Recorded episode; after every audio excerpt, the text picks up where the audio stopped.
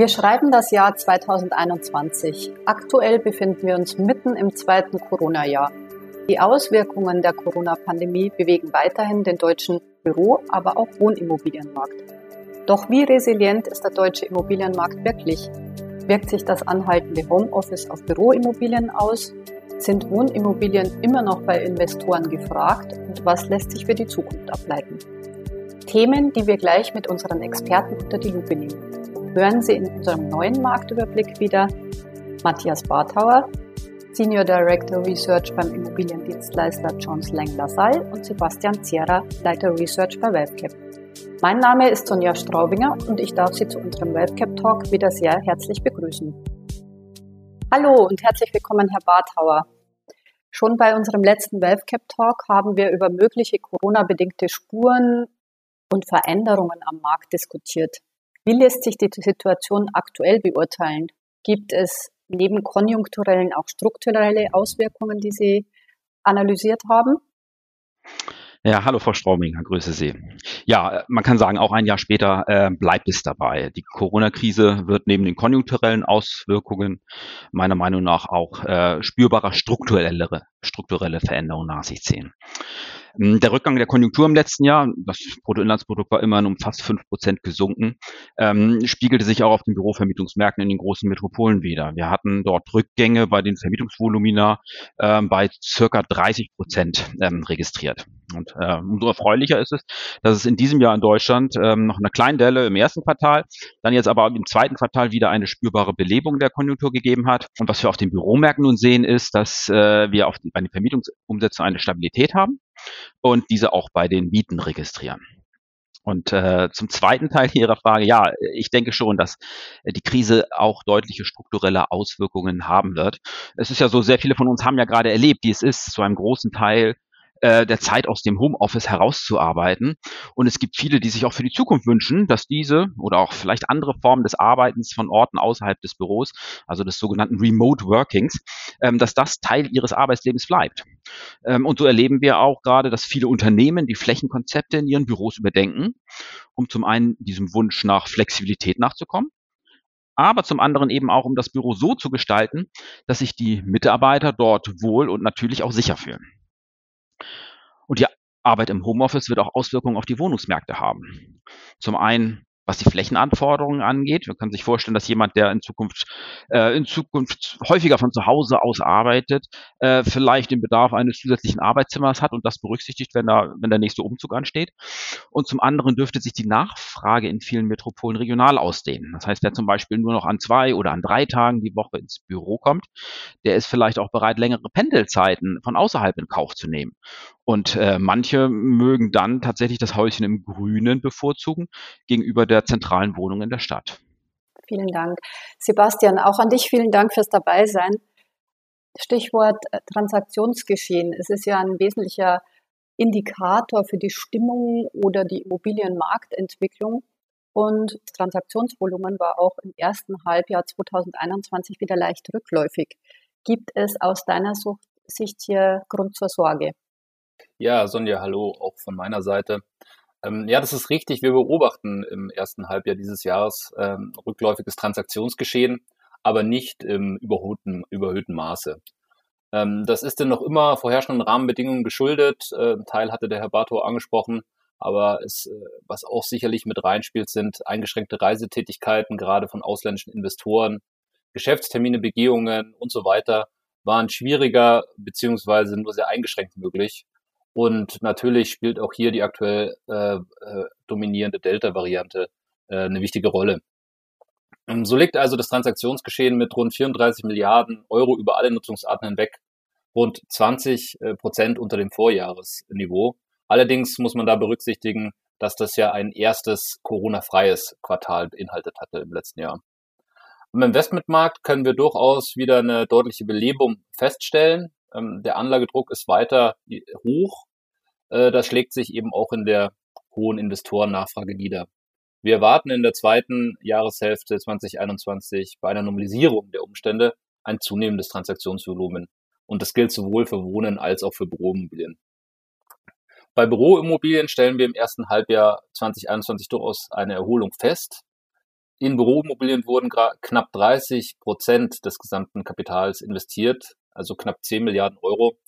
Nur in Wohnimmobilien wurden mit knapp 12 Milliarden Euro mehr investiert. Beide Anlageklassen vereinen somit rund zwei Drittel äh, des gesamten Transaktionsvolumens im ersten Halbjahr bezogen auf alle Investments. Bei, Büro, bei Büroimmobilien ziehen langfristig vermietete Objekte mit bonitätsstarken Mietern in sehr guten Lagen auch weiterhin eine sehr hohe Nachfrage auf sich. Die Zahlen zeigen, ein Abgesang auf die Büroimmobilien ist nicht angezeigt. Vielmehr bedarf es auch unseres Erachtens kluge Flächenkonzepte, um so Büroräume auch als Ort der Kollaboration effizient zu nutzen und auch interessant zu halten. Nach aktueller Erkenntnis wird es eher auf eine Mischung hinauslaufen. Ähm, wir denken an eine Mischung aus Homeoffice und Büro. Ähm, das sagen auch einige Umfragen, dass das äh, durchaus von vielen Büronutzern präferiert wird. Wir gehen davon aus, dass es sich bei der aktuellen Entwicklung eher um eine Delle handelt als um einen strukturellen Wandel. Herr Barthauer, wie sehen Sie das? Werden wir weiterhin äh, Renditekompression beobachten? Gewinnen diese nochmals an Dynamik? Ja, Sie haben ja die hohe Nachfrage auf den Investmentmärkten äh, trotz etwas äh, gesunkener Transaktionsvolumina ja angesprochen. Äh, Im langfristigen Vergleich sind die ja auch nach wie vor auf einem sehr, sehr hohen Niveau. Und dementsprechend haben wir auch in den letzten Jahren ähm, eine sehr starke Renditekompression auf den Immobilienmärkten erlebt. Also unter Renditekompression verstehen wir den Rückgang von Renditen. Und wenn ein Käufer bereit ist, für sein Investment eine niedrigere Rendite zu akzeptieren, dann bedeutet das im Umkehrschluss ähm, eine Preissteigerung der Immobilie. So, und die, die hohe Nachfrage äh, fokussiert sich auf den Immobilieninvestmentmärkten insbesondere auf risikoärmere Investments. Dazu gehören auch Wohnmobilien oder gerade Wohnmobilien, aber auch im Bürobereich sind das dann ähm, die sogenannten Core-Objekte. Also sind also Gebäude sehr guter Qualität, die in sehr guten Lagen liegen und die langfristig an bonitätsstarke Mieter vermietet sind. Und der Preis hierfür spiegelt sich in den Spitzenrenditen wieder, äh, die sich ähm, im Laufe des Jahres 2021 vereinzelt sogar noch weiter reduziert haben. Ähm, wenn ich an die zweite Jahreshälfte denke, da sehe ich überhaupt keine Aufwärtstendenzen. Im Gegenteil, bei anhaltend hoher Nachfrage, bei normalisierten Umständen, wie Sie es genannt haben, da könnten sich die Renditen in den Big Sieben sogar in beiden Assetklassen nochmals reduzieren. Beim Thema Nachfrage würde ich gerne nochmal genauer einsteigen, Sebastian. Ähm, muss man sich da gewisse Kennzahlen nochmal genauer ansehen? Wir hatten jetzt über Homeoffice-Quote und den Einfluss auf Büroimmobilien gesprochen. Wir haben auf Wohnimmobilien einen Blick geworfen. Das Häuschen im Grünen, meinte der Herr Barthauer. Gibt es da irgendwelche Kennzahlen, wo du sagst, da müsste man nochmal genauer einsteigen? Ja, Sonja, sicherlich der Leerstand ähm, muss beobachtet werden. Wenn wir beim Bürobereich bleiben, dann ist der Leerstand leicht angestiegen, das stimmt, aber er liegt immer noch äh, unter den magischen fünf Prozent und dem langjährigen Mittel. Und wenn wir auf die äh, aktuell im Bau befindlichen Büroflächen schauen, sind davon bereits nahezu die Hälfte schon vorvermietet. Der Büromarkt wird sich grundsätzlich äh, immer stärker ausdifferenzieren. Wir bei WealthCap erwarten dass vor allem moderne und flexibel gestaltbare Büros zukünftig trotz Homeoffice nachgefragt sein werden. Und bei Wohnimmobilien, ähm, die sind völlig unbeeindruckt äh, von der Corona-Krise, die erfreuen sich weiter sehr, sehr großer Beliebtheit. Die gelten ja gerade in Krisenzeiten als, als besonders risikoarm und resilient. Auf dem Wohninvestmentmarkt wird das Angebot im Neubausegment auch durch, äh, durch einen Faktor äh, beeinflusst und das sind die stark gestiegenen Materialkosten. Ähm, Projektentwicklungen können diesen Kostenanstieg nur bedingt über Mieterhöhungen kompensieren und verlieren dadurch auch ein Stück weit an Rentabilität. Aktuell ist jedoch noch immer ein Nachfrageüberhang zu beobachten, das muss man klar sagen. Also kurzum, Wohnen wird immer beliebter oder bleibt nach wie vor beliebt bei unseren Investoren. Tragen wir dem bei, Rechten, äh, bei WealthCap Rechnung? Wie gehen wir da auf die geänderten Investoren-Nachfragen ein? Sebastian. Ja, selbstverständlich. Äh, wir kommen ja aus dem, aus dem, vorrangig aus dem Büroimmobilienbereich, sind aber auch im Wohnimmobilien jetzt immer stärker engagiert und dem tragen wir auch mit unserem Research Rechnung. Ähm, uns hat das dazu veranlasst, dass wir ähnlich wie wir es für Büro eben schon länger machen, ab jetzt einen eigenen halbjährlichen Marktüberblick ähm, für die Nutzungsart Wohnen zu veröffentlichen wie du richtig gesagt hast, das Interesse am deutschen Wohninvestmentmarkt ist, ist, ist, ist sehr hoch, auch bei, bei internationalen Marktteilnehmern ist es sehr hoch. Auf dem gewerblichen Wohninvestmentmarkt lassen sich zudem Eigenschaften wie eben stabile Cashflows und eine Widerstandsfähigkeit, also die angesprochene Resilienz gegenüber Krisen als wichtigste Investitionstreiber auch identifizieren. Und äh, schon während vergangener Krisen hat sich gezeigt, dass äh, Wohnen eine gewisse äh, Resilienz, eine gewisse Robustheit aufweist und, äh, und so auch immer stark aus den Krisen hervorgegangen ist. Und ähm, selbiges beobachten wir auch aktuell. Ähm, wir machen das insbesondere an den, an den wirklich stabilen Mieten, äh, Mietpreisen in den mittleren Angebotsmieten fest. Ähm, ich denke, zu denen Herr Barthauer sich auch im weiteren Verlauf noch, noch, näher, noch näher äußern wird. Ja, dann frage ich gerne bei Herrn Barthauer nach den äh, Mietpreisen. Äh, die Mietpreise sind ja auch ein Spiegel für die Attraktivität eines Marktes. Äh, was hat sich da getan, Herr Barthauer? Also wenn ich mir die Entwicklung der letzten Zeit so ansehe, dann äh, und auch jetzt gerade in der Krisenzeit der letzten ähm, anderthalb Jahre, muss man ja schon sagen, dann würde ich sagen, kann man die Frage mit weitestgehend positiv beantworten. Also wir analysieren ja im Bürobereich die Spitzenmieten. Das ist also der Gradmesser äh, für die vorhin erwähnten Core-Investments, also für die Top, Top-Immobilien in den Standorten, ähm, aber auch die Durchschnittsmieten. Und die Durchschnittsmieten, die äh, berechnen sich zum Beispiel auf eine Stadt bezogen, ähm, auf Basis der Vermietungen, die in den letzten zwölf Monaten tatsächlich stattgefunden haben. Und äh, bei den Spitzenmieten sehen wir, dass diese stabil sind, beziehungsweise in Berlin und Hamburg konnten wir im Jahresvergleich sogar noch ein kleines Plus verbuchen.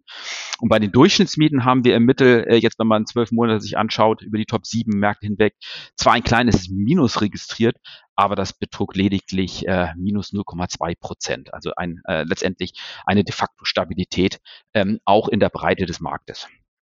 Ähm, ja, und wie Herr Zehrer schon erwähnt hat, das verfügbare Angebot ist zwar gestiegen, aber wir bewegen uns mit der Leerstandsquote ähm, von im Schnitt 4,3 Prozent über die Top 7 Märkte äh, auf einem wirklich weiterhin niedrigen Niveau, gerade wenn man das in der Langfristbetrachtung sich ansieht. Ja, und zu den Wohnimmobilienmärkten, äh, das sehe ich so wie Herr Zehrer. Es gibt in den Top 7 auf jeden Fall noch einen Nachfrageüberhang. Ähm, und insofern verwundert es auch nicht, dass die mittleren Angebotsmieten äh, in diesen Märkten im ersten Halbjahr 2021 ähm, gegenüber dem Vorjahr um durchschnittlich 2,3 Prozent 2,3 Prozent ähm, sogar noch gestiegen sind. Ja, vielen Dank für dieses äh, interessante Marktupdate an Sie beide. Das Research von WealthCap analysiert halbjährlich mit den Experten von Jones Lang LaSalle im Segment Büro die vier Bereiche Marktumfeld, Verhaltensvariablen, Investitionsmarkt und Vermietungsmarkt. Und ab sofort gibt es diese Analyse auch im Segment der Wohnimmobilien. Wer also noch tiefer in diese Analysen einsteigen möchte, der kann den WealthCap Marktüberblick Büro und auch Wohnen kostenlos auf unserem Research-Blog herunterladen unter expertise.wealthcap.com slash Publikationen. Liebe Hörerinnen und Hörer, danke fürs Dabeisein. Das war wieder unser Marktüberblick, dieses Mal mit dem Thema Deutsche Büro- und Wohnimmobilien bleiben resilient. Unsere Experten waren Matthias Barthauer von JLL und Sebastian Zierer von WebCap. Bis demnächst zur nächsten Ausgabe unseres WebCap Talks.